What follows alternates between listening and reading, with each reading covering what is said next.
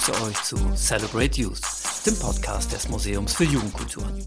Ich bin Möhre und werde mit meiner heutigen Gesprächspartnerin über eine Jugendkultur sprechen, die an jedem Wochenende in der Öffentlichkeit präsent ist und die sich einer fokussierten Aufmerksamkeit nicht entziehen kann und es auch gar nicht will. Es geht um Ultras. Ultras fordern aufgrund ihrer Art des Supports, ihres offensiven Auftretens oder ihres politischen Engagements die meisten Fußballfans zu einer Positionierung heraus. Diese scheint entweder eindeutig zustimmt oder ablehnt auszufallen. Ein dazwischen, ein eher desinteressierter Blick findet sich selten. Ähnlich sieht es mit dem institutionellen Bereich des Fußballs wie dem DFB oder der DFL aus. Mit beiden befinden sich Ultras seit Jahren im Konflikt. Reichlich Gesprächsanlässe also. Doch heute wollen wir uns vor allem auf ein Thema konzentrieren. Die Dominanz von Männern in der Kultur der Ultras. Gerne laut, gerne durchtrainiert und gerne auch mal oberkörperfrei. Aber warum ist das so? Und vor allem muss das so sein? Dazu begrüße ich Paula. Hallo Möhre. Paula, wie bist du denn überhaupt mit Ultra in Berührung gekommen? Naja, erstmal wurde ich Fan von meinem Verein, so ganz klassisch, weil mein Vater mich mitgenommen hat. Der ist selber gar kein ähm, Fan meines Vereins, aber der ist so Fußballfan. Und der war so, na ja, dann machen wir doch mal einen Ausflug und gehen mal in das Stadion. Das wurde vor einigen Jahren umgebaut. Ich kenne das noch nicht. Und ich bin dann mitgegangen und ich glaube, was so viele beschreiben am Anfang, diese Faszination für diese ganzen Leute, die für diesen Verein sind und so eine Leidenschaft teilen. Und ich habe mir die ganze Zeit nur die ganzen Schals in den Farben angeguckt und die Trikots und war so übelst fasziniert. Ich habe überhaupt nicht aufs Spielfeld geguckt, sondern direkt auf die Kurve und war dann natürlich ziemlich schnell auch so, oder mein Blick wanderte ziemlich schnell dann zu denen hin, die so besonders laut, besonders dominant in der Kurve auftreten, also die Ultras. Und ich war eh, also ab dem Moment, ab zwölf war ich das erste Mal im Stadion und ab, da an wollte ich alles direkt. Also ich wollte gleich alle Schals, wollte direkt eine Dauerkarte Mitglied, ich wollte alles. Und ich war so, okay, ich bin jetzt hier der größte Fan, ich muss überall, ich muss zu jedem Training alle Unterschriften, alle möglichen Artikel ausschneiden, habe mir so eine riesen Tabelle ins Zimmer gehängt und war so übelst dabei und war so, okay, wie kann ich mein Fan-Dasein noch mal stärker ausleben? Naja, indem ich zu denen gehe, die das irgendwie am stärksten tun. Und ich war 14 und bin dann zu einem der Treffen der Ultras gegangen und im Nachhinein denke ich mir auch, okay, krass, dass ich mich das so getraut habe. Aber irgendwie wusste ich, glaube ich, zu dem Moment gar nicht, was Ultras sind. Ich wusste gar nicht, was für Gruppen es in meinem Verein gibt und vielleicht welche Unterschiede und überhaupt gar nicht, wie auch die Geschichte von Ultras Italien und so weiter. Das war mir alles gar nicht klar. Ich war so, okay, ich bin Fan und ich will mein Fansein ausleben. Ich gehe da jetzt mal hin. Und ähm, genau, bin hingegangen und habe dann angefangen, alles sofort mitzumachen. Also von Basteln, Aufklebertouren, überall möglichst viel zu fahren das heißt, ähm, ja, bin dann einfach ziemlich schnell da reingerutscht und hatte dann, ähm, genau, bin ziemlich schnell da reingerutscht, sodass sich mein Lebensmittelpunkt dann sehr schnell auf Ultras irgendwann beschränkt hat. Ja, also bis zu dem Aspekt der Ultras ist das sehr ähnlich zu meiner. Also wir wollen ja heute nicht über mich reden, aber ähm, ich musste die ganze Zeit so ein bisschen lächeln, weil bei mir war das ähnlich, als ich das erste Mal im Stadion war. War ich auch schon in der äh, Kurve, in die ich wollte und habe dann von dem Block aus auch immer zu dem anderen Block rübergeschaut. Bei mir kam damals noch hinzu, ich kann das ja hier verraten, ich bin ein bisschen älter als Paula. Was ich auch nicht viel älter. Äh, ich, naja, vielleicht auch, das ist Ansichtssache, aber auf jeden Fall hatten wir damals, oh jetzt wird's echt richtig schlimm, wir hatten damals noch einen Schwarz-Weiß-Fernseher. Und ich fand die Farben im Stadion so abgefahren, weil ich ja Fußball vorher immer nur in Schwarz-Weiß im Fernsehen gesehen hat. Äh, also fand ich diese Farben auf einmal im Stadion, fand ich so faszinierend. Genau, aber der Rest ähnelt dem so ein bisschen, was Paul erzählt hat mit Charles und Dauerkarte und so weiter und so fort. Und man sieht auch daran, dass ich ein bisschen älter bin. Ultras gab es damals in unseren Kurven noch nicht. Das kam dann ja erst später. Paula, du hast eben gerade gesagt, ähm, das ging recht schnell bei dir. Was heißt denn, was heißt denn schnell? Also wann warst du denn so, sozusagen sofort mittendrin? Mhm. Naja, genau. Mit Ende 14 bin ich dann zu einem ersten Treffen gegangen und ab da eigentlich nur noch. Also ab da dann jede Woche zu irgendwelchen Treffen und zu irgendwelchen Bastelaktionen und eigentlich überall hin, wo ich hingehen konnte und durfte. Also es war natürlich bei meinen Eltern, die fanden, also klar, mit 14 dann auch noch eine Frau, also oder Mädchen eher noch zu der Zeit, finden das natürlich nicht so geil. Und es gab auch so ein bisschen, also mein Vater war so, oh, das sind doch irgendwie Nazis, die rufen doch irgendwie Sieg im Stadion, weiß ich jetzt nicht. Und dann musste ich denen irgendwie auch Ach, beweisen, okay. nee, das sind keine Nazis, die machen auch was gegen rechts und so. Und, also ähm, das, das finde ich ja gerade spannend. Also ja, ja. Mhm. Und ähm, genau, also gerade auch so meine Eltern konnte ich ganz gut damit überzeugen, indem ich sie, also das sind beides auch so politische Leute, sag ich mal, und indem ich denen auch beweisen konnte, nee, guck mal, da geht's auch um Fanpolitik und die machen auch Projekte gegen Rassismus und so. Das hat die dann davon überzeugt, naja, das scheinen irgendwie ganz okay Leute zu sein, du kannst da weiter mit hinfahren. Und das war auch eine Zeit, wo wir noch international gespielt haben, der Verein. Das heißt, ich bin dann eigentlich ab 15 auch die ganzen Spiele international gefahren und war dann genau voll drin und bin dann mit ähm, 16, 17 irgendwie in die Gruppe gekommen, in der ich dann auch zehn Jahre lang äh, aktiv war. Aber das klingt ja so, dass es für dich ziemlich einfach gewesen ist, Zugang zu dieser Gruppe zu finden. Also keine, gibt ja einige Ultragruppen, da bist du erstmal Anwärterin oder Anwärter oder Rookie oder keine Ahnung, aber das ging bei dir ratzfatz. Ja, eigentlich schon. Das war für mich, ja, doch, doch, ja. Frag, stell mal die Frage. Warte, ich muss mal gucken, wo habe ich Achso, genau. Also die Originalfrage lautet, war es einfach Zugang zu diesem eher geschlossenen Kosmos zu finden? Also für mich war es im Nachhinein betrachtet, glaube ich, relativ einfach, ja. Also ich hatte unheimlich doll Bock und ich glaube, ich habe das gar nicht so richtig gecheckt, auch dieses Hierarchische bei Ultras, wie Ultras aufgebaut sind. Das war mir alles zu dem Moment noch gar nicht so richtig klar, sondern ich war ein bisschen so wie, naja, das ist doch hier so eine Fangruppe, die machen noch was für meinen Verein, ja, ich will auch was machen, ich mache einfach mit.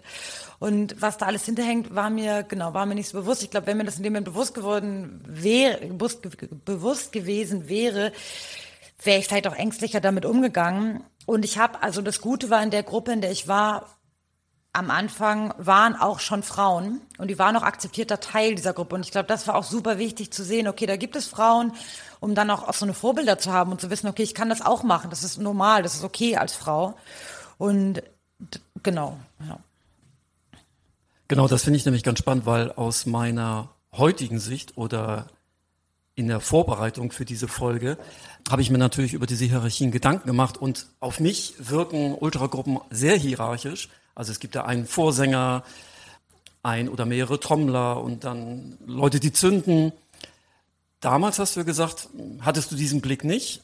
Wie ist dein Blick jetzt? Auf die Hierarchien? Mhm. Also ich würde sagen, auf der einen Seite hast du voll recht, ne? Es gibt so super krass starke Hierarchien. Also es geht natürlich, also es geht um die Frage, wer kann da irgendwie welchen Posten machen, wer wird auch gehört. Also es gibt ja immer regelmäßige Treffen. Das heißt, wer kann sprechen und welche Meinung zählt dann am Ende, wer setzt sich durch. Das hängt ja von super krass unterschiedlichen Faktoren ab. Das hängt natürlich auch von Faktoren ab, wie, naja, wer ist irgendwie besonders gewalttätig und besonders laut, wer kann sich irgendwie krass durchsetzen. Aber auch so, wer hat irgendwelche Skills, also so, wer kann vielleicht besonders gut sprühen oder besonders gut Joints bauen oder hat irgendwie gleich die coolen Friends, die einen irgendwie anschleppen. Wenn jetzt der Vorsänger sagt, naja, ich habe jetzt hier irgendwie einen Kollegen, Kollegen, der kommt mal mit, der hat natürlich viel leichtere Reinkommenschancen und Aufstiegschancen, als wenn das jetzt irgendeiner vom Dorf ist, den keiner kennt oder so. Es geht um, genau, Fragen von Gewalt, Fragen von Konsum auch. Also wer kann vielleicht viel saufen, viel kiffen? Mhm. Äh, wer kann sich, wer kann sich als besonders so männlich darstellen, wenn wir schon gleich beim Thema sind, so. Also es gibt krasse Hierarchien und gleichzeitig, das ist, ist ja so, finde ich das ganz Spannende bei Ultras, gibt es so ein Idealbild von, naja, Du kannst alles eigentlich schaffen in der Gruppe und wer möglichst aktiv ist und präsent ist, der kann sich auch sein Standing erarbeiten. Und das war auch das, womit ich also so wie ich reingekommen bin, ich war so, hey geil, ich kann mich hier voll ausleben, ich kann ja hier überall hingehen und dann kriege ich auch Posten, dann kriege ich auch Aufgaben, dann kann ich zum Beispiel das Protokoll schreiben oder bin dann mal für ein bestimmtes Spruchband zuständig oder mache dann hier bei meinem Choreo basteln, ist das meine bestimmte Aufgabe oder so. Ich kriege Aufgaben zugeteilt und relativ schnell auch Verantwortung. Ich bin 14, 15 und kriege schon sofort irgendeine Aufgabe, sei es auch nur, ja mach mal diese Liste hier fertig und bin dann Teil des Ganzen und bringe ja auch bestimmte Stärken mit ein. Also Dinge, die ich jetzt besonders gut kann. Ich war jetzt zum Beispiel jetzt nie die Kreative oder so, die jetzt dann irgendwie ein Layout entwickelt hat, aber ich konnte vielleicht ganz gut mit Sprache umgehen oder so. Also mhm. dann bringe ich irgendwelche Skills ein und kann mich dann so ja auch in dieser Gruppe kriege dann auch meinen Platz. Das heißt, das Idealbild von, naja, du kannst alles erreichen, wenn du dich einbringst, gibt es. Und aber de facto stimmt das natürlich nicht ganz. Also die Hierarchien sind sehr stark und es gibt Leute, die machen über Jahre übelst viel und erreichen trotzdem nie ähm, nie hohe Posten in der Gruppe, weil sie einfach so nicht in dieses klassische Ultra-Ideal eines, eines guten Mackers oder so reinpassen. Also wenn du bestimmte Kompetenzen nicht hast, dann bringst du es auch nicht so weit. Klingt jetzt total blöde, ne? Aber mhm. geht das in die Richtung? Ja, genau. Also ich würde schon sagen, es gibt bestimmte Aufgaben, wie jetzt ne, die Aufgabe des Vorsängers, die du auch schon angesprochen hast, oder des, des Trommlers oder so, aber auch so die Aufgabe ähm, in der Öffentlichkeit für die Gruppe zu sprechen, zu vernetzen mit anderen Gruppen. Also so bestimmte Aufgaben, die eben auch nur bestimmte Leute dann machen können. Gerade diese Aufgaben sind die, die ja dann in der Gruppenhierarchie sehr weit oben sind sozusagen. Ja, ja, ja. Und es gibt sehr viele andere Aufgaben, die auch sehr viel, ah, die sehr arbeitsintensiv sind zum Beispiel Mitgliederlisten führen, diese Protokolle schreiben, dieses ganze Verwaltungsding im Hintergrund, aber auch diese ganze Verpflegungssituation, also dann ist man auf einer Busfahrt, dann gibt es eine Soli-Party und so weiter, wer macht das Essen, das sind alles sehr arbeitsaufwendige Tätigkeiten oder auch Putzen nach einer Soli-Party zum Beispiel. Also das ist, das ist super nervig und dauert super lange teilweise, weil es übelst versifft ist. Das ist ja aber keine Aufgabe, die dann später dazu führt, dass du jetzt der mega geile Ultramacker wirst. Naja, kommt drauf an, mit welcher Sicht darauf geschaut wird. Ne? Also vielleicht bist du ja auch, oder du kannst ja auch sagen, du bist der geile Ultramacker, weil du so gut sauber machen kannst. Aber so ist es ja leider anscheinend nicht, ne? Nee, weil du ja Anerkennung haben willst von den geilen Ultramackers, die als geile Ultramackers gesehen werden. Und du kriegst natürlich die Anerkennung nicht von denen, in der Regel, ne? Also ja, so. Ja.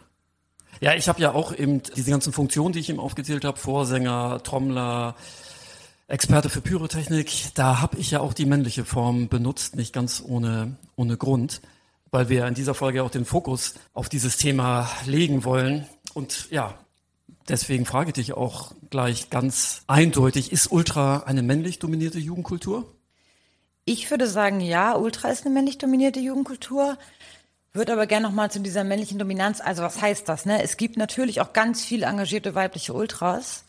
Das finde ich fällt manchmal so ein bisschen in deiner, runter. In deiner ehemaligen Gruppe oder allgemein? Allgemein und auch in meiner Gruppe, in meiner ehemaligen. Und die sind natürlich genauso aktiv, die lieben ihren Verein genauso, die supporten genauso wie die Männer. Und auch nochmal, die, diese männliche Dominanz heißt ja nicht, dass das nur Männer sind, sondern es geht da um so ein bestimmtes Verhalten von so Männlichkeiten oder so einen bestimmten Ausdruck, der in unserer Gesellschaft als männlich gilt oder sowas. Das heißt zum Beispiel besonders stark sein oder entscheidungsfreudig sein, dieses, was wir eben hatten, Hierarchien, Wettkampf, aber auch dann so Sachen wie so Stolz, Ehre, also alles so Sachen, die so sowohl in so einer männlichen, in so einer, in so einem männlichen Ausdruck eine Rolle spielen, als auch bei Ultras eine große Rolle spielen. Deswegen gibt es da so sehr viele Überschneidungspunkte, sag ich mal. Und es gibt einfach viel mehr Sichtbarkeit auch von männlichen Ultras als von weiblichen. Wenn wir gucken, also sowohl auch in so bürgerlicher Presse als aber auch in so Ultra Fachzeitschriften, sage ich mal, Blickfang Ultra oder so, auf dem Titelblatt sind fast immer nur irgendwelche Typen mit Oberkörper frei. Also da gibt es fast gar keine Frauen, die gezeigt werden. Und auch ja nicht nur bei Ultras, sondern insgesamt in der Fanwelt und in der ganzen Fußballwelt. Ja. Also gehen ja. wir auf Funktionärsebene, Sch ja. Spielerebene, Schiedsrichterebene und so weiter. Die ist sehr viel männlicher geprägt und das ist ja auch einfach historisch so bedingt, dass Frauen immer gesagt wurde, naja, ihr seid, ihr seid nicht Fußball, ihr könnt, Fußball würde nicht eurem Wesen entsprechen, wenn ihr zuschaut, dann seid ihr keine richtigen Fans. Also das sind ja historisch gewachsene Bilder und natürlich zeigen die sich auch bei Ultras. Deswegen würde ich sagen, ja, ist eine männlich dominierte Jugendkultur. Es gibt aber auch sehr viele aktive Frauen und es ist ja nicht etwas, was außerhalb von Gesellschaft ist, sondern eben auch in der Gesellschaft gibt es eine krasse männliche Dominanz in vielen Bereichen. Ja klar, und dann frage ich mich natürlich auch, warum sollte es denn gerade bei Ultras anders sein? Aber vielleicht sollte es ja bei Ultras anders sein, weil das hast du vorhin ja auch schon angesprochen, weil Ultras ja auch eine vielleicht eine andere Herangehensweise an Fußball haben was mir gerade noch eingefallen ist, ähm, als du nochmal betont hast, dass es ja auch viele Frauen gibt, die Ultras sind, aber machen die dann eher diese unsichtbaren Jobs, die du vorhin erwähnt hast? Weil das wäre ja auch analog zu den Geschlechterverhältnissen, wie sie sich in der Gesellschaft abbilden, ne? dass die, der Frau eher der häusliche Bereich zugeordnet wird, der nicht so sichtbar ist, und den Typen eher, äh, die gehen halt arbeiten und was weiß ich. Ist das ähnlich bei den Ultragruppen? Tendenziell ja, würde ich sagen. Also es gibt, es gibt so viele verschiedene Frauen, die Ultras sind, so viele verschiedene weibliche Ultras, dass das natürlich nicht verallgemeinert auf alle zutrifft. Aber wenn ich jetzt bei mir gucke, ich bin zum Beispiel in die eine Gruppe reingekommen mit der Aufgabe, Protokoll zu schreiben. Und das habe ich dann auch jahrelang gemacht, bis ich irgendwann gecheckt habe, boah, das ist voll die weiblich zugeschriebene Rolle. Ja, ich habe ja. da keinen Bock mehr drauf. Und genauso auch mit Essen. Ich habe sehr viel Essen dann noch anfangs gemacht. Dabei koche ich überhaupt nicht gerne. Ich kann überhaupt nicht, ich kann es gar nicht. Ich weiß gar nicht genau, was ich da machen soll. Aber okay, irgendwelche Sandwiches, Sandwiches schmieren geht so noch. Und dann irgendwann gecheckt, boah, auch da wieder, das ist voll die weibliche, ich bediene da voll so eine weibliche Rolle und habe dann gesagt, nee, ich mache diese Essenssache nicht mehr. Ich mache Protokoll nicht mehr. Ich habe da keinen Bock mehr drauf. Und habe dann bewusst mir andere Aufgaben gesucht. Und tendenziell blieb das aber genau in so einem Feld von organisatorisch im Hintergrund, Kommunikation, Gespräche führen, auch Gespräche innerhalb der Gruppe mit Leuten führen, Gespräche mit Leuten außerhalb der Gruppe führen, also dieses ganze kommunikative Beziehungsebene, organisatorische, also das war so ein bisschen mehr mein Bereich. Und genau, es gab natürlich immer mal wieder Aufgaben, die dann nicht so die klassischen weiblichen, das lässt sich nicht so, genau, wie gesagt, nicht so verallgemeinern, aber tendenziell ja. Und wenn ich gucke, was die anderen Ultras in meiner Gruppe oder in anderen Gruppen, die ich von anderen Vereinen kenne, dann ist das da ähnlich, ja. Genau, also noch einmal ganz da vielleicht noch mal ein bisschen noch mal ein bisschen nachfragen. Und äh, diese Aufgaben waren das denn eher so, dass die an dich herangetragen worden sind von den männlichen Ultras oder dass du diese Aufgaben ergriffen hast, weil die vielleicht gerade da waren und du dich beweisen wolltest? Ich glaube, das ist so ein bisschen beides. Also ich glaube, das ist viel auch so ein, so ein Fürsorge, dieser klassische Fürsorgegedanke, der damit reinspielt. Also wenn dann gefragt wird, naja, wer macht dann das Essen? Und dann ist so Schweigen beim Treffen und keiner meldet sich. Und dann irgendwann sagt man, ja gut, komm, ich mach den Scheißsalat. Oder naja, wer, wer putzt dann jetzt am Ende? Okay, keiner meldet sich. Und dann so, naja gut, komm, mir ist die Gruppe ja wichtig, mir ist die Gemeinschaft wichtig. Ich Ja, finde, ja, das ist, ja, da geht's dann auch so um Verantwortungsübernahme. Aber das können ja Typen können, können das ja auch machen, sagen sie, mach ich jetzt halt den Salat, ne? Ja, und es haben auch Typen gemacht, das haben auf jeden Fall auch Typen gemacht und tendenziell eher die Typen, die eben auch nicht so krass diesen Anforderungen, diesen krassen Männlichkeitsanforderungen entsprochen haben. Also auch da, ne, würde ich sagen, die Typen, die dann auch die Salate machen, die dann auch putzen, tendenziell eher die, die sich auch so ein bisschen dieser männlichen Grammatik verwehren und sagen, nee, ich habe da keinen Bock drauf. Genau, zur Vorbereitung auf die Sendung habe ich mir einen Podcast des Netzwerks Erinnerungsarbeit zum Thema Sexismus beim HSV angehört. Und die Frauen, die da diskutiert haben, haben über ihre Erfahrung berichtet. Und das hat mich schon ganz schön mitgenommen, was äh, männliches Verhalten, wie Frauen darauf reagiert haben. Zum Beispiel hat eine Frau erzählt, dass sie im Laufe der Jahre ihren Kleidungsstil im Stadion verändert hätte. Von eher körperbetont dann zu einem lockeren Outfit.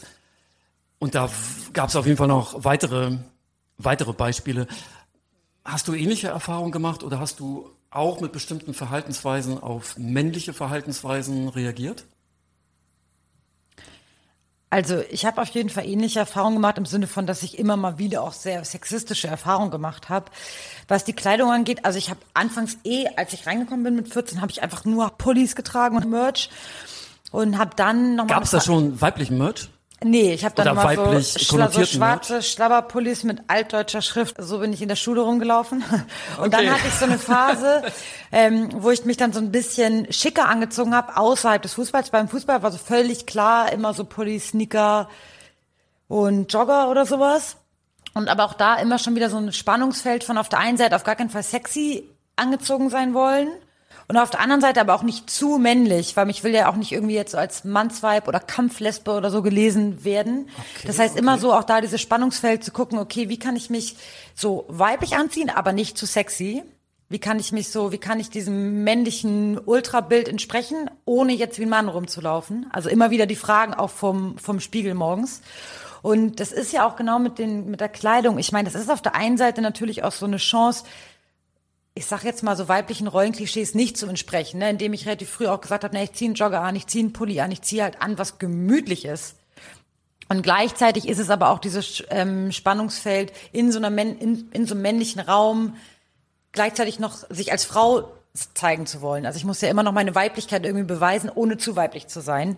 Und gerade auch dieses Klamottenthema, ich finde es immer wieder krass. So habe ich früher auch gedacht, dass ich so ein bisschen drauf war, na ja, wir sind ja beim Fußball und Frauen, die sich zu weiblich anziehen, die haben hier nichts verloren oder so. Und ich finde es so Das eine hast du selber gedacht? Habe ich selber gedacht Okay, und es okay. denken ja immer noch sehr viele Leute, also sowohl Männer als auch Frauen. Das finde ich so krass, wie weit verbreitet das ist, dass ich immer wieder auch von Frauen höre, naja, hier, die hat doch selber Schuld, die hat sich doch hier irgendwie zu äh, weiblich angezogen, zu freizügig oder hier, oh Gott, guck mal, die mit hohen Schuhen, was macht die denn hier? Und ich denke mir so, krass, Also so, Fußball soll doch ein Ort sein, wo alle anziehen können, was sie wollen. Das soll doch so mega egal sein. Und ich find's also immer wieder krass, wie es anscheinend gar nicht egal ist und wie Frauen immer wieder bewertet werden und eben auch Frauen untereinander sich immer wieder bewerten in diesem Spannungsfeld von, okay, ist jetzt zu männlich oder zu weiblich? Passt die da rein? Es gibt so ein bestimmtes Feld, in dem man sich da bewegen muss. Das scheint ja sehr eng zu sein, dieses Feld, ne, oder? Das scheint sehr eng zu sein und auf der einen Seite, genau, auf der einen Seite sehr eng und auf der anderen Seite, es ist ja eh in der Gesellschaft auch eng. Das ist ja nicht nur beim Fußball so. Und Fußball bietet aber nochmal einen Raum, in dem man sich zum Beispiel so weiter jungsmäßiger anziehen kann, dass man in eine Richtung mehr, in diese Richtung mehr geht, dafür aber in die Richtung des Weiblichen nicht so sehr gehen kann. Und aber gesellschaftlich ist dies, also es gibt es, es ist ja ein gesellschaftliches Bild, wie eine Frau sich kleiden muss. Ne? Auf der einen Seite immer so sehr schick und weiblich und schön, auf der anderen Seite niemals so, dass sie ähm, zu sexy ist. Ich glaube, das spiegelt sich im Fußball, ist ja eh bei diesen ganzen Sachen irgendwie so, ne? Das ist ja kein Fußballspezifika oder so oder fußballspezifisch, sondern das ist was, was wir in der Gesellschaft finden und was sich im Fußball zeigt, teilweise eben zugespitzt und ein bisschen mehr in so eine Richtung oder eine andere, aber was ja nicht der Fußball erfunden hat oder so. Nee, das, äh, das ist auf jeden Fall so. Du meintest ja eben, die Frau ist selber schuld. Also da meintest du da, meintest du damit zum Beispiel, wenn sie angetatscht wird oder so. Also die hat sich jetzt zu weiblich angezogen, deswegen ist sie selber schuld, dass sie einen Übergriff erfahren hat. Zum Beispiel, also das ist so ein, eine Aussage, die ich ehrlich gesagt regelmäßig höre. Von Männern wie von Frauen. Genau, dass es zu sexualisierter Gewalt, zu Übergriffen gekommen ist und dass dann es danach heißt, naja, aber die hat sich ja auf Instagram so und so schon gezeigt, naja, die hat ja das und das getragen, ja, guck mal, beim Fußball. Und das ist natürlich auch wieder ein Bild, was gesellschaftlich krass verankert ist, aber ich bin also immer wieder erstaunt, schockiert, fassungslos davon, wie oft ich es im Fußball auch höre. Ja, ich auch. Äh, ähm, auch gerade wenn wir darüber nachdenken, dass ja nicht nur beim Fußball, sondern ja allgemein in der Gesellschaft, dass das Thema Sexismus ja nicht erst seit letztem Jahr auf der Tagesordnung steht. Du hattest vorhin, glaube ich, mehr allgemein darüber gesprochen, dass äh, Ultragruppen ja auch sehr viele politisch fortschrittliche Dinge machen.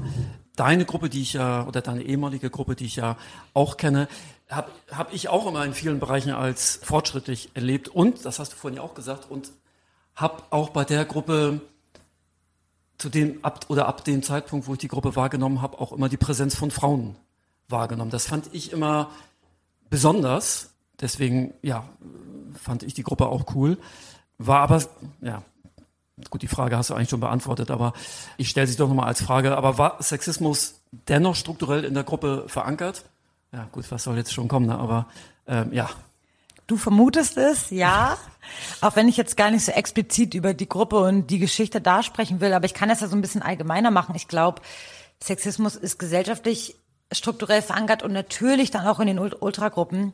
Und was ich so wahrgenommen habe aus meiner Erfahrung, aber auch aus Erfahrung von anderen Frauen, dass so ein krasses Ding ist, dass Typen als auch Frauen, aber vor allen Dingen eben Typen in Ultraszenen gar nicht sehen wollen, dass es Sexismus gibt. Also behaupten, na ja, was wir ganz am Anfang hatten mit den Hierarchien und aktiv sein und man kann alles erreichen.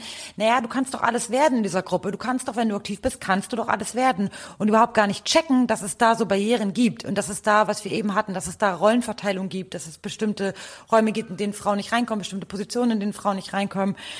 Und ich kenne zum Beispiel, also ich habe das selber auch erlebt, dass in dem Moment, wo man das Thema Sexismus reinbringt und sagt, hey, guck doch mal, das sind ja sexistische Strukturen und das sind sexistische Sprüche und das sind so, genau, hier ist Sexismus strukturell am Start, dass dann so eine Ablehnung kommt und dann sagt, okay, jetzt ne, dann komm, naja, du nervst aber und du bringst hier aber ein Thema rein, was hier nicht reingehört, wir sind ja immer noch beim Fußball, also dann so eine krasse Ablehnung, gerade wenn es darum geht, wenn ich jetzt sage, naja, Sexismus ist strukturell verankert, wir müssen was dagegen tun, dann heißt es ja auch im Umkehrschluss, ey Typen, checkt euch mal und checkt mal eure Männlichkeit und checkt mal euren Sexismus und werdet aktiv. Also ihr könnt das ja nur checken, wenn ihr euch damit auseinandersetzt. Das kommt ja nicht, also nur mit einem Lippenbekenntnis oder naja, wir sind jetzt ja auch gegen Sexismus, checkt man ja noch gar nicht die Tragweite. Also es braucht ja, ein, es braucht ja eine Auseinandersetzung damit, damit man überhaupt checkt, worum es geht. Und da habe ich viel Ablehnung erfahren, gerade auch in deiner Gruppe. In meiner Gruppe, in der Szene auch, Nach, insgesamt, ja. also genau, ich, ja, überall in diesem Ultra-Kontext habe ich da viel Ablehnung erfahren. Ich habe ganz konkret in meinem Verein immer wieder, immer wieder Situationen erlebt, wo Frauen zum Beispiel von Treffpunkten weggeschickt wurden, weil es hieß, na ja, das ist jetzt hier ein Treffpunkt, wo vielleicht, wo es um Gewalt geht, ein Treffpunkt, wo zum Beispiel einmal der, der Mannschaft eine Ansage gemacht werden sollte, wo also klar war, es geht nicht um Gewalt, aber es geht darum, möglichst gefährlich auszusehen. Also ja. ähm, Frauen, verpisst euch hier. Es gibt immer wieder sexistische Sprüche, sowohl wenn wir Frauen dabei sind, als auch, was glaube ich viel häufiger passiert, wenn wir nicht dabei sind. Also so diese klassischen Männerrunden-Dynamiken. Ja, das kriege ich natürlich ja. nicht mit, aber das wird mir erzählt von Typen, die sich solidarisch zeigen und in diesen Runden sind und entweder was dagegen sagen oder eben nicht sagen, weil sie sich dann auch nicht trauen, aber dann später auf mich zukommen oder auf andere Frauen und sagen, ey, das und das ist gerade wieder gesagt worden in der Runde, als ihr nicht da wart. Es geht eben bis hin zu übergriffigen Situationen. Also ich habe Übergriffe erfahren von Szenemitgliedern. Alle anderen Frauen, die ich kenne bisher mit denen ich gesprochen habe, länger darüber gesprochen habe, haben das auch erfahren. Ähm, das heißt, Sexismus ist super krass präsent. Und ähm, ja, wie mache ich denn das Ende? Kann ich so zwischendurch eine Frage wieder stellen? Ja, gerne. Bei mir ist gerade nochmal bei dem Punkt, wo du erzählt hast, dass in solchen Männerrunden noch viel mehr Mist erzählt wird. Hat, hast du den Eindruck, dass sich die Typen dann, wenn Frauen dabei sind, dann zusammenreißen? Zu, zusa ja, zusammenreißen. Das ist auch so ein, auch so ein, aber ja, zusammenreißen, ja, ja. Ich habe so ein bisschen den Eindruck, ja. Und dann entsteht natürlich auch voll das Bild, so die Frau ist so die Spielverderberin oder die Spaßbremse, so, weil wenn die im Raum ist, dann müssen wir aufpassen, was wir sagen. Statt irgendwie zu checken, boah, krass, anscheinend sage ich was, was ausschließend gegenüber Menschen ist, deswegen muss ich vielleicht mein Redeverhalten verändern, ist eher, nee, die Frauen nerven. Und das ist ja eh das ganze Männerrunden und Männerbündigkeit-Ding, das finde ich immer wieder ganz spannend, so zu beobachten, dass so reine Männerrunden im Fußball entstehen ja automatisch. Also so immer wieder gibt es Busse, wo nur Männer drin sitzen, gibt es abendliche Runden zusammen auf der Couch oder in unserem Haus, wo das Fanprojekt sitzt, wo immer wieder sich ähm, nur Männer treffen, zufällig. Und wenn dann wir Frauen gesagt haben, naja, wir machen aber mal jetzt einen eigenen Bus oder, oder wir fahren auf einen Treffen nur für Frauen oder wir treffen uns nur unter den Frauen in der Szene, dann von den Typen kann er, das ist aber sexistisch. Und jetzt schließt ihr aber aus. Wo ich mir denke, ja, okay, aber was macht ihr denn die ganze Zeit automatisch? Und wir wollen uns einmal connecten, damit wir unter Frauen mal unter uns sein können und mal so sprechen, ey, was machen wir eigentlich für Erfahrungen, uns auszutauschen und zu vernetzen, weil es einfach Sexismus gibt. Wenn es den nicht gäbe, dann bräuchten wir auch keinen Raum nur für Frauen. Aber da es ihn gibt, gibt es natürlich auch einen Bedarf dafür gerade wenn der Widerstand relativ groß ist, dann trifft man den wunden Punkt, sag ich mal. Also ja. gerade wenn dann gesagt wird, na ja, aber wieso trefft ihr euch und nee, Sexismus ist gar kein und ihr macht hier, äh, dann weiß ich, ah, okay, wir sind genau richtig mit dem, was wir hier tun. Aber dieses Zusammenreißen, ne, ist das dann oder könnte das auch eine antisexistische Praktik sein, dass die Typen dann doch geschnallt werden, ups, oder ist das einfach, muss das anders eingeordnet werden? Also warum sind Männer manchmal in der Männerrunde sexistischer, als wenn Frauen dabei sind? Muss es ja irgendeinen Grund für geben. Naja, anscheinend wissen sie, dass es sexistisch ist. Und aber ja, genau, das ist es dann, dann irgendwie vielleicht ein der Punkt, an dem man dann einsteigen kann. Also wenn man dann zum Beispiel einen Typen fragen würde, ah, ich habe gestern von dir gehört, da hast du das und das erzählt, warum machst du es dann einfach nicht, wenn ich dabei bin? Mhm. Ich versuche also, gerade das Positive daran zu finden. Ja, so ein bisschen wäre da auch mein, also genau, wir sind, ich bin jetzt ja eine Frau und kann nicht darüber reden, wie es in Männerrunden abläuft. Ja. Das heißt, das wäre vielleicht auch mal eine Frage, die du mit dem männlichen Ultra besprechen ja. müsstest. Ja, ja, sehr gut. Ja, und das ja. spricht ja, das ist ja eh nochmal das Ding bei so Sexismus und Geschlechterverhältnissen, dass ja oft die Frauen dann darüber reden und die Frauen sich damit aufgrund dessen, dass sie betroffen sind, eher damit auseinandersetzen. Ja. Und eigentlich sind es ja größtenteils die Typen, die das Problem sind und die sich sexistisch äußern, die die Struktur nicht checken, die immer wieder Sexismus reproduzieren. Das heißt, es ist voll wichtig in dem ganzen Prozess eben auch die Typen mitzunehmen und mit denen zu reden und die zu fragen, naja, warum macht ihr das denn so? Wieso agiert ihr denn so? Und so ein was ich manchmal so reinbringe, wenn ich mit Typen rede, die sich dann so scheiße äußern, dann sage ich manchmal so, ey, ich würde mir wünschen, dass du es zumindest dann nicht machst, wenn ich da bin, auch wenn du meinst, dass das F-Wort nicht sexistisch ist, dann kannst du zumindest darauf hören, dass ich mich damit unwohl fühle, dass man es sagt.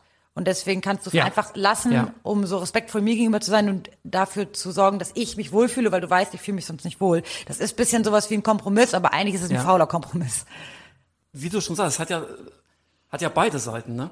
Einmal zeigt es dir Respekt in der Situation, aber andererseits endet es, ändert es grundsätzlich nicht an den Verhältnissen, ne?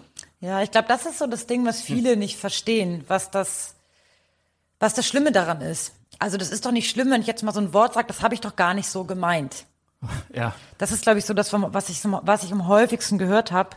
Und ich glaube den Leuten auch, die das sagen, dass die das nicht so gemeint haben. Aber was da fehlt, ist so ein bisschen ein Verständnis dafür, dass eine sexistische Gesellschaft und die ganzen Ausschlüsse und bis hin zu sexualisierter Gewalt, die ja alltäglich passiert und auch im Fußball passieren, dass die ja nicht vom Himmel fallen und zufällig so sind, sondern dass es ja einen gesellschaftlichen Nährboden gibt, ähm, ja, ja, auf dem das ja, stattfindet und der natürlich durch solche Begriffe und so weiter immer wieder gefüttert wird. Und ich glaube, das ist so ein bisschen das, was man checken muss. Und es gibt aber auch eine gewisse Grenze. Also so, manche wollen es einfach nicht checken. Und dann kann ich noch so viel erklären und noch so einfache Wörter und so weiter. Aber es gibt da, genau, manche wollen es nicht checken und dann wird es auch bei denen nicht ankommen. Als ich mich auf die, auf die Folge vorbereitet habe, da ist mir dann, das ist auch nicht so eine tolle Erkenntnis, aber da ist mir natürlich aufgefallen, ja, hier redet ja jetzt auch ein Mann mit einer Frau über das Thema. Ist das überhaupt eine, eine passende Konstellation oder wie, ja, oder wie, wie fühlst du dich damit, dass wir jetzt darüber reden? Also ich finde es erstmal gut, wenn sich alle dafür interessieren, egal welchen Geschlechts. Ich meine, das ist ein Thema, was alle angeht. Ich fühle mich gut, danke. Und ähm, naja, was ich eben schon auch meinte, ne, also auch Männer müssen sich damit beschäftigen. Oder erst wenn Männer sich auch damit beschäftigen, können wir das Problem so richtig angehen, weil ohne Männer geht's nicht. Wie sollen wir das Problem Sexismus lösen, wenn Männer nicht dabei sind? Das ist völlig, ja. das ist nicht möglich. Klar. Und du hast natürlich aber auch recht, dass also insofern ist das ja, also kein Schutzraum wäre es eh nicht, weil es hier ein öffentlicher Podcast und so weiter. Aber es macht eben einen Unterschied, wenn man nur mit Frauen oder nur mit Betroffenen von einer bestimmten Diskriminierungsform, sei es Sexismus oder andere Formen spricht, ne, weil da ganz andere Möglichkeiten sind und ein ganz anderes Verständnis. Also ich muss bestimmte Dinge nicht erklären, wenn ich mit einer Frau spreche, ja, ja. unabhängig davon, ob sie sich jetzt mit Sexismus auseinandersetzt und irgendwelche Texte liest oder nicht. In der Regel verstehen Frauen sich da untereinander. Ja, wenn ich sage, boah, ich habe diese Scheiße schon wieder erlebt, eben gerade auf Victor Toilette, hat mich der Typ wieder so dumm angegafft, versteht jede Frau, was gemeint ist und wie scheiße das ist. Und oft brauche ich dann erstmal noch eine bestimmte Erklärung von dem Typ, weil der Typ dann nicht so reagiert, wie ich das gerade brauche oder nicht checkt oder einfach nicht verstehen kann, was da gerade passiert ist oder wie ich mich gerade damit fühle. Und das gibt es natürlich. Aber jetzt hier, wenn wir in diesem Podcast sprechen, finde ich super. Ich finde super, dass ihr das Thema besetzt. Und ähm, ja. Du hast es ja schon mehrmals erwähnt, dass Männer beim Kampf gegen Sexismus natürlich ein wichtiger Teil sind, weil sie ja auch ein wichtiger Teil des Problems sind. Inwiefern ja, können Männer denn ihren Teil dazu beitragen? Vielleicht jetzt auch ganz, kannst auch gerne ganz konkrete Beispiele aus Situationen beim Fußball bringen.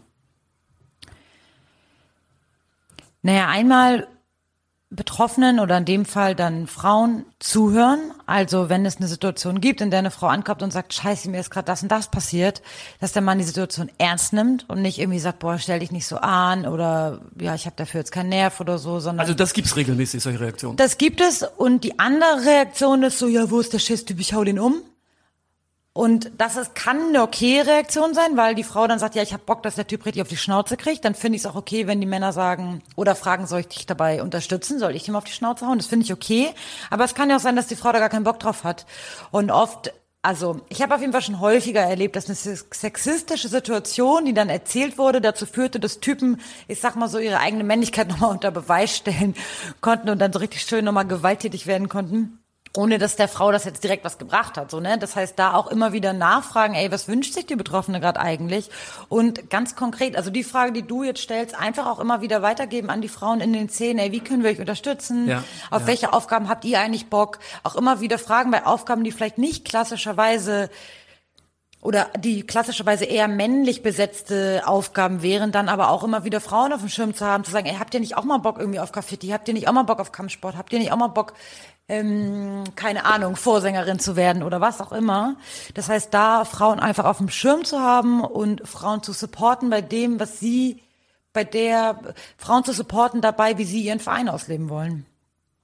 Ganz wichtig finde find ich auch, äh, jetzt auch für mich persönlich, als du eben nochmal gesagt hast, dass Männer, Frauen das gerne öfter fragen sollen, wie können wir sie unterstützen, weil wenn ich an so an mein eigenes Verhalten denke, habe ich auch oft, wenn mir eine Frau, also jetzt gar nicht auf Fußballkontext bezogen, sondern im Allgemeinen, ne, wenn eine Frau mir erzählt hat, dass sie gerade in eine Situation ge gekommen ist, wo ein Mann sie belästigt hat oder übergriffig geworden ist, habe ich dann auch oftmals ganz schnell reagiert dem Mann gegenüber, ohne die Frau zu fragen, welche Art der Unterstützung wünschst du dir eigentlich?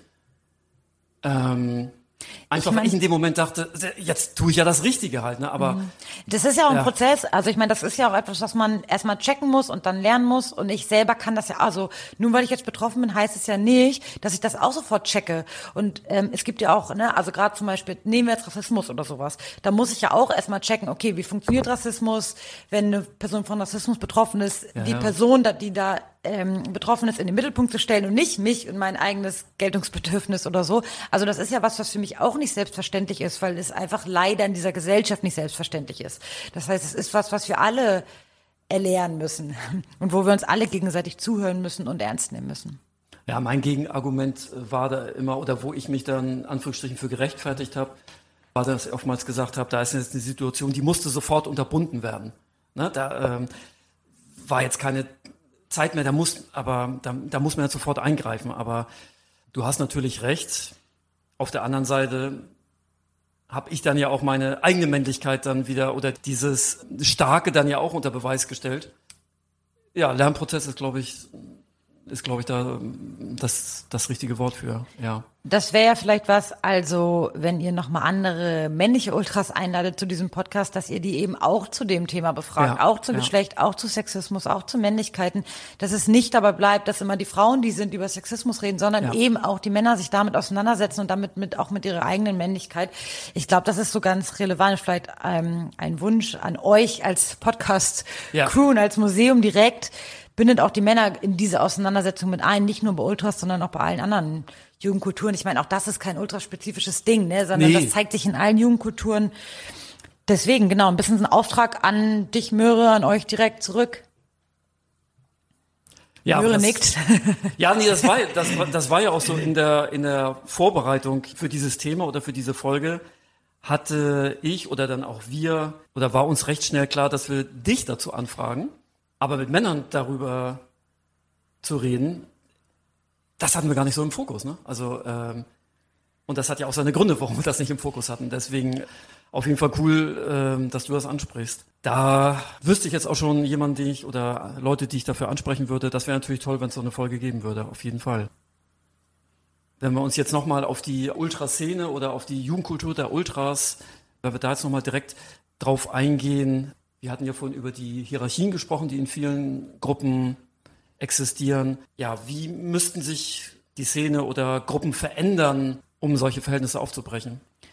Na, ich glaube, also Ultras haben schon sehr viele Möglichkeiten zu wirken. Das ist ja irgendwie das Tolle an Ultras, ne? dass man nach außen wirken kann durch Spruchbänder, durch Vernetzung mit anderen Gruppen, irgendwie Öffentlichkeitsarbeit, indem man bestimmte Positionen in dem Verein auch besetzt, indem man ja. Fanpolitik macht. Also das sind ja alles öffentlichkeitswirksame Geschichten wo man das Thema Sexismus äh, mitdenken kann und auch nach innen. Also ich glaube, das habe ich so als besonders wichtig empfunden. Wie agiert die Gruppe nach innen? Na, klar kann ich auch einen Spruchbahn machen und klar kann ich irgendeinen Text veröffentlichen, aber das ist gar nicht mal so das Relevantere für mich gewesen, sondern eher, wie wirkt die Gruppe nach innen, innerhalb der Gruppe und innerhalb der Szene. Also wird da Sexismus gecheckt, wird da Betroffene, werden da Betroffene unterstützt, ist man ansprechbar für das Thema? Also das Ganze, was wir eben hatten, das eben auch in dem, in dem Gruppenalltag mitzuleben. Gerade wenn Frauen da ein Bedürfnis, Frauen in der Gruppe ein Bedürfnis zu haben. Weil ich ja selber eine Frau im Fußball bin und eine Frau in der Ultragruppe war, finde ich es nochmal ganz wichtig, auch diesen Aspekt, wie gehen Frauen miteinander, untereinander um. Also das war was, was ich auch so ein bisschen lernen musste, dass am Anfang für mich Frauen, ich stand eher im Konkurrenzverhältnis zu anderen Frauen. Also das war Klar, in so einer männerdominierten Welt gibt es sehr wenige Frauen. Das heißt, die anderen waren eher, also ich habe das auch genossen, oft in den Räumen die einzige Frau zu sein. Das heißt, andere Frauen habe ich dann teilweise als Konkurrenz wahrgenommen. Und das dann auch zu checken, dass das nicht meine Konkurrentinnen sind, sondern die sind, mit denen ich mich auf jeden Fall solidarisch verhalten muss, damit ja, ich selber ja. mich auch dadurch empowern kann. Das heißt, ich mit Frauen erstmal Frauen zu erkennen oder da sind Frauen, ja, ja. Ähm, die vielleicht auch sichtbar zu machen, die anzusprechen, sich mit denen zu connecten, sich zu vernetzen. Ich glaube, das ist was, was ich auch erstmal verlernen musste und was, als ich es dann gelernt habe und immer mehr so praktiziert habe und das ist auch für mich ein Prozess, ne, das immer wieder auch zu machen. Auch gerade wenn man in Runden reingeht, dann stehen da irgendwie so Männerrunden und eine Frau, dass ich dann auch bewusst auch die Frau mitgrüße, auch wenn ich die vielleicht ja. gar nicht kenne, sondern die Typen eher kenne. Also das alles auf dem Schirm zu haben, ist, glaube ich, war es ja ein Prozess, der mich aber selber auch so voll weitergebracht hat und was ich so selber voll wichtig finde, gerade mittlerweile in diesem Szene Kontext. Ich würde jetzt noch mal ganz gerne von unserem Fokus ein bisschen abrücken und noch mal ja auf dein Ultraleben zu sprechen kommen, wenn du das noch magst. Ja. du hast ja vorhin ganz am Anfang ja glaube ich gesagt oder nee, eben hast du ja sogar noch mal gesagt, bist eine Frau im Fußball und warst auch im Ultrabereich, also hast die aktiv hast die Vergangenheitsform benutzt. Jetzt in der Rückschau, was würdest du sagen, wie sehr hat Ultra dein Leben nicht nur in der Zeit geprägt, wo du in der Jugendkultur der Ultras aktiv warst, sondern insgesamt? Also Ultra hat mich massivst geprägt. Ich wüsste nicht, was mich mehr geprägt hätte. Also so, ich habe ja echt die Hälfte jetzt meines Lebens habe ich in so Ultrawelten verbracht. Und das, also ich habe in der Vorbereitung auf den Podcast nochmal drüber nachgedacht, in wie vielen Bereichen mich das geprägt hat. Und das ist echt krass. Also einmal so Dinge wie so Verhalten, also so wie rede ich, also gerade wenn man so nach einem Stadion redet man so ganz anders, als wenn man jetzt eine Woche lang nicht im Stadion war. Aha, Von der okay. Sprache, welche Klamotten ziehe ich an, das hatten wir eben die Klamottenfrage, also einfach so weiter Pullis mit 14. Das heißt, welches, ne, welches Verhalten, welche Freizeit auch. Das heißt, wo fahre ich in Urlaub? Für mich ist Urlaub nicht Strand liegen, sondern immer zu gucken, okay, wo kann ich vielleicht noch ein Ground machen, also ein Fußballspiel gucken, ja. wo kann ich irgendwelche Touren machen? Die Frage, welche Hobbys habe ich neben dem Fußball, sowas wie Graffiti, Kampfsport, was auch immer. Also da ist auch so die Frage von so Werten, die ja in Ultrakontexten immer eine große Rolle spielen. Also nicht Werte, die eben an das Strafrecht angelehnt sind oder an das, was so gesellschaftlich die Norm ist, sondern eben andere Werte, und dass eben Werte von so Gemeinschaft und Solidarität wichtig sind und gerade auch das Ding von so Engagement, ne? also ich habe so voll gelernt in Ultrakontexten, ich glaube, das geht so voll vielen so. Ich meine, da bin ich ja auch, das ist, war auch für mich ein wichtiger Sozialisationsort und wenn ich das nicht bei Ultras gelernt hätte, dann hätte ich es vielleicht auch woanders gelernt.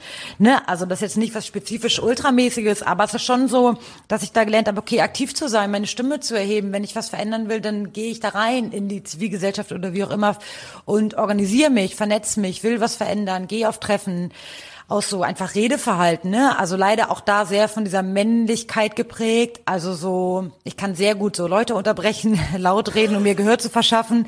Ich musste, wenn ich dann, als ich aus dem Fußballkontext immer mehr so ein bisschen raus und dann in anderen Kontexten so bei Treffen war, erstmal so lernen, dass es sowas wie eine Rednerinnenliste gibt und dass man vielleicht nicht so durch Lautstärke sich Gehör verschafft. Das ist so, genau, also es gibt so voll viele, es gibt eben auch so negative Seiten sozusagen, die ich dann so ein bisschen ablegen muss an Verhalten, aber eben auch voll, also es hat mich zu dem Menschen gemacht, natürlich den, der ich bin und deswegen bin ich ja. damit voll happy und einfach auch so, das hattest du glaube ich ganz am Anfang erwähnt, ne, so Haltung gegenüber Verbänden, DFB, DFL, auch ja, Haltung ja. gegenüber Bullen, also was für ein Bild habe ich zur Polizei. Das hat natürlich mein, mein Ultrasein massivst geprägt und das wird sich auch nicht mehr ändern. Auch wie ich das, unser Wirtschaftssystem, also kapitalistische Verhältnisse, ne, wie ich die einfach so bewerte. Das habe ich durch Ultras, durch die, das bewerte ich durch die Ultras-Brille und das wird okay, auch erstmal okay. nicht weggehen. Und auch wenn ich, ne, also auch wieder, auch wenn Ultras nicht da gewesen wäre, dann wäre ich bestimmt trotzdem Kapitalismus kritisch und irgendwie politisch geworden. Aber kann ich natürlich, ich kenne es natürlich jetzt nur durch diese Ultrasozialisierung. Und was ich so ganz spannend finde, auch in dieser Ultra- oder Fußballwelt ist, dass man, man ist klar in dieser Fußballbubble, aber diese Fußballbubble ist ja vielleicht mal was anderes. Also ich bin so sonst eben komme ich aus so einem bürgerlich-akademischen Haushalt oder so, hänge viel mit irgendwie anderen linken Leuten ab. Das heißt, ich kenne viele, die haben sich dann wirklich nur in so einer bürgerlichen oder nur in so einer linken Bubble bewegt. das finde ich ja schon ganz spannend in Fußball, dass du da Leute aus unterschiedlichen sozialen Milieus ja, einfach hast so, ja. und auch raus aus dieser linken Bubble kommst. Also das führt natürlich auch zu inneren Widersprüchen immer wieder, aber gut, die Gesellschaft ist oder die Welt ist widersprüchlich, aber immer wieder dieses okay, bis wohin geht das klar? Ich habe hier voll den politischen Anspruch und gleichzeitig hänge ich am Wochenende mit Leuten, die den überhaupt nicht teilen, teilweise im Gegenteil das ist immer wieder ein Widerspruch, aber das ist halt auch voll eine Chance, ne? Also einfach raus aus dieser Bubble und zu gucken, okay, was, was ist, was passiert denn da? Was ist denn die gesellschaftliche Realität? Wie, wie funktioniert denn der Diskurs? Wie argumentiere ich auch mit Leuten, die vielleicht nicht so aus meiner Bubble kommen? Welche Begrifflichkeiten benutze ich da? Das heißt, das hat, also genau, das hat mich das, da habe ich viel gelernt und deswegen würde ich sagen, Ultras hat mich massivst geprägt, ja. Würdest du dann sagen, dass Ultra deine Kritikfähigkeit geschult oder ausgebildet hat? Schon, also nicht alles so direkt zu glauben, ne? Also sowohl was VereinsvertreterInnen, meistens Vertreter, sagen oder welche von den Verbänden, was die Polizei sagt, dann nicht zu glauben, ah ja, stimmt, sondern eher zu denken, naja, ist das wirklich so? Also gerade was so eine gewisse Kritik gegenüber so Institutionen und gegenüber so öffentlichen Statements da so ein bisschen nochmal doppelt hinzugucken. Auch eine Kritik gegenüber Gesetzen. Also in dem Sinne natürlich finde ich also ein Rechtssystem und funktionieren Rechtsstaat gut. Und ich finde auch sehr viele Gesetze sehr sinnvoll, aber ich nehme die nicht alle als natürlich und richtig hin, nur weil die da stehen, sondern Gesetze wurden von Menschen gemacht in bestimmten Zeiten und manche sind auch dermaßen daneben und scheiße. Und da dann eben immer kritisch zu sein und zu gucken, na ja, wir hatten damals das Gesetz gemacht, mit welchen, also wer profitiert denn auch von diesen Gesetzen und wie werden Gesetze auch durchgeführt und wer oder durchgesetzt und welche Personengruppen erfahren, erfahren vielleicht weniger Schutz oder so vor, vor den Gesetzen. Also so, das so die ganze Zeit mitzudecken. Ich glaube, darum, darum geht's auch, ja. Du hattest ja vorhin gesagt, dass du aus einem linken akademischen Haushalt kommst. Würdest du sagen, du hast mit Ultra äh, daran angeschlossen oder würdest du das sagen, würdest du das verallgemeinern, dass Ultra generell Menschen kritischer macht? Beides. Ich glaube, das haben viele durch Ultras gelernt, aber natürlich auch, da sind wir beim Thema insgesamt eures Museums ja auch, weil es eine Jugendkultur ist, also weil genau das ja auch die Zeit ist, in der man Kritikfähigkeit erlernt, in der man ja, sich politisiert. Ja und das ist die Zeit, wo man bei Ultras ist, also findet das dann da statt. Ich glaube, das wirst du viel hören, dass Menschen erzählen, dass das ihre Politisierungsphase war. Ja, wie viel davon jetzt Ultras ist und wie, von, wie viel davon so jugendliche Phase, ja, Jugendkultur, ja. Erwachsenwerden ist, das kann man, glaube ich, gar nicht so voneinander trennen. Aber wir reden ja hier, glaube ich, so über eine recht bestimmte politische Richtung, ne? Also die wir als links oder fortschrittlich beschreiben würden. Kann denn Ultra auch sozusagen ja, beim Thema Männlichkeit ja auf jeden Fall. Ne? Aber kann Ultra dann auch mehr in so eine konserva konservative Richtung Menschen bringen? Ja, definitiv. Also es gibt ja auch rechte Ultras, ne? Also auch das gibt es. Und die werden sich auch politisiert haben in ihrer Ultraszene. Und es geht ja auch immer da um so, ja, welche politischen Positionen werden vorgelebt, welche politischen Meinungen haben die Personen, die so eine Ultragruppe leiten, welche Werte werden da vermittelt. Also ich glaube, das kann, das heißt nicht unbedingt, dass das jetzt, dass dann alle links werden oder so. Das ja, ist gar nicht ja. der Punkt. Ja, Nein. ja. Aus dem, was du jetzt gesagt hast, schließe ich, dass Ultra eine gesellschaftliche Relevanz hat. Also nicht nur eine reine Subkultur ist, sondern nach außen wirkt. Ja, hat schon. Ich würde klar aus meiner Perspektive würde ich schon sagen, dass das eine gesellschaftliche Relevanz hat. Also Ultras ist ja nicht nur irgendwie Support und Vereins- und Fanpolitik so, sondern es geht ja auch um die Frage, welche, also wie wollen wir Vergemeinschaftungen leben sozusagen? Also diese Frage, welchen Fußball wollen wir, lässt sich, finde ich, auch immer wieder übertragen auf die Frage, welche Gesellschaft wollen wir eigentlich? Also wie wollen wir zusammenleben? Welchen Einfluss soll Geld haben?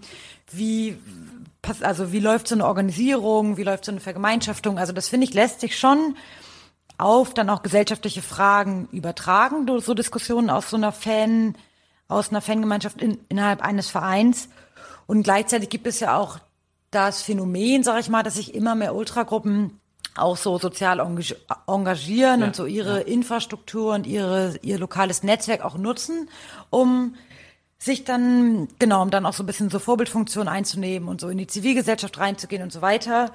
Und Trotzdem ist ja die, sag ich mal, Kernaktivität von Ultras, das dürfen wir auch nicht vergessen bei all dem politischen und männlichkeitskritischen und so, was wir ja gerade hatten. Die Kernaktivität ist, den Verein zu supporten. Und das da auch ja, ja. mit reinspielt, dass man sich fragt, okay, wie ist denn diese Ultragemeinschaft, wie ist die Fangemeinschaft, wie können sich alle wohlfühlen, wie macht man möglichst inklusiven Fußball, weil alle können zu diesem Verein fahren. Das spielt ja alles mit rein, aber es geht ja im Großen und Ganzen darum, wie können wir unsere Stadt, wie können wir unseren Verein, wie können wir unsere Gruppe nach außen, nach außen repräsentieren, wie können wir die ähm, unterstützen. Und das ist ja gesamtgesellschaftlich jetzt nicht so mega relevant und ich finde es auch okay. Ne? Also in dem Moment, wo Ultras Mainstream werden würde und nicht mehr Subkultur bleibt, ich glaube, in dem Moment ist die Kultur ja auch verloren. Also das ist ja auch wichtig für so eine Jugendkultur, dass sie irgendwie auch noch so ein bisschen Subkultur bleibt. Ne? Und das ist ganz gut, dass das ja wirklich, also dieses wöchentliche Umherfahren, Auswärtsfahren, Saufen, keine Ahnung, das ist jetzt auch nicht so mehrheitsfähig, glaube ich. Das ist schon ziemlich, du musst da schon ziemlich Bock drauf haben und ziemlich das viel stimmt, Zeit und Geld und alles mögliche äh, Liebe und Emotionen und alles, was du hast, da reinstecken. Ich glaube, das würden, dafür wären auch nicht alle bereit und das ist auch das, was, das ist auch eine Chance, warum es äh, eine Subkultur bleiben könnte, ja. Bei der ganzen Diskussion über Pyrotechnik oder Gewalt, bekommt die Gesellschaft denn überhaupt mit, dass Ultra eine Relevanz für sozialen Wandel hat? Naja, ich glaube, das musst du die Gesellschaft fragen oder ein Großteil derer, die eben nicht aus so einer Ultrabubble kommen. Naja, also die Gesellschaft kann ja nur das mitkriegen, was sie auch irgendwie so liest. Und in den Medien wird ja schon immer noch viel Ultras in Verbindung gebracht mit eben so Gewalt, Pyro und so weiter, was du auch schon hattest. Das ändert sich jetzt ja auch sukzessive. Also es gibt ja immer mehr auch so Podcast-Formate wie jetzt heute oder Ultras, die mit Medien sprechen. Das heißt, es gibt eine gesellschaftliche Veränderung schon, auch wenn die, glaube ich, so sehr langsam ist. Und irgendwie denke ich auch so, ey, das würde auch nicht funktionieren, dass alle jetzt Ultras abfeiern, so, weil Ultras, also was wir auch vorhin schon so ein bisschen hatten, irgendwie mit Gesetze und so weiter, also Gewalt, ne, also gerade gerade Gewalt und gerade gerade Illegalität, das sind so Kernelemente auch von Ultras. Ja, ja. Und das geht, das sind auch Kernelemente von Jugendkultur, ne? Ja, also so ja sich auszutesten, zu gucken, okay, das ist die gesellschaftliche Norm und das erwartet die Gesellschaft von mir und das finde ich aber vielleicht wichtig und gut und richtig und das ist vielleicht gar nicht das, was das Gesetz und was meine und was meine Eltern und was die Schule und was die Medien mir vorgeben, sondern vielleicht habe ich eine, was wir hatten, mehr Kritikfähigkeit und so weiter, ne? Das heißt, auch da wieder das Beispiel Pyrotechnik, ne? Wenn das total legalisiert wäre, also klar sehe ich da Chancen und irgendwie auch eine Notwendigkeit, aber irgendwie denke ich mir auch, es geht doch auch darum, illegal zu zünden. Das ist ja, ja auch Teil des ja. Ganzen, zu sagen, ey, ich zünde jetzt hier, das ist nicht erlaubt, ich finde aber, das ist moralisch richtig oder okay, wenn ich das in einem gewissen Rahmen mache. Und deswegen, also ich glaube, wenn die Gesellschaft jetzt Ultras, wenn alle Teile der Gesellschaft Ultras jetzt übelst abfeiern würden, dann wäre Ultras tot. Also das wäre das gleiche wieder wie mit dem Mainstream eben. Ich glaube, dann funktioniert Ultras nicht mehr. Es geht darum anzuecken, es geht darum Grenzen zu überschreiten. Es geht darum auch gehasst zu werden. Also das ist auch alles Teil von Ultras. Dann würde das bedeuten, die gesellschaftliche Relevanz besteht darin, dass Ultrasein in einigen Punkten oder in vielen Punkten im Widerspruch zum Mainstream steht. Wie zum Beispiel bei der Pyrotechnik. Wenn's, ähm, ich empfinde das auch so wenn äh, Pyrotechnik legal wäre, das wäre irgendwie komisch. Ja, also auch, ich glaube, das ist auch was, ich glaube, das ist auch das, was wir eben hatten mit dem, was man auch so lernt oder wo es darum ging, was mich geprägt hat, was lernt man so als Ultra, diese Widersprüchlichkeiten und diese teilweise auch so Doppelmoral, ne, die zu erkennen und auch ja. auszuhalten und die irgendwie zu verhandeln. Also Beispiel Pyrotechnik auf der, oder Beispiel Choreografien mit Pyro. Also auf der einen Seite gibt es Verbände und Vereine, die das so groß, die da irgendwelche großen Fotos mit posten, damit genau. an die Öffentlichkeit ja. sich damit brüsten und gleichzeitig gibt es eine totale Ablehnung von Pyrotechnik. Das Thema irgendwie Wetten, ne, auf der einen Seite Seite, ja, gibt es so Wetten als so große Gefahr für den Fußball und dann gibt es Oliver Kahn, der da so für Tipico einsteht und eigentlich jeder Verein hat einen, einen Wettanbieter als, als Sponsor, als Partner. Ja, ja. Es gibt ja, es gibt in allen, in allen Bereichen eine krasse Doppelmoral und eine krasse Widersprüchlichkeit. Und genau, das ist so, ich glaube, das ist auch das, was man so lernt. Die Gesellschaft ist widersprüchlich und das kann man eben auch lernen durch Ultras. Also ja, das ist so ein Teil der gesellschaftlichen Relevanz, dass Ultras einen Raum bietet für Jugendliche, um das zu erlernen. Und ich glaube, so einen ganz spannenden und vielfältigen Raum, aber eben ein sehr, was wir das ganze Thema hatten, einen sehr männlich dominierten Raum, ja. Ja, dann brauchen wir gar keine Gedanken mehr über ein Schlusswort zu machen, weil das hast du jetzt ja schon gegeben. Also ich finde zumindest, das ist ein gutes Schlusswort. Wie siehst du das?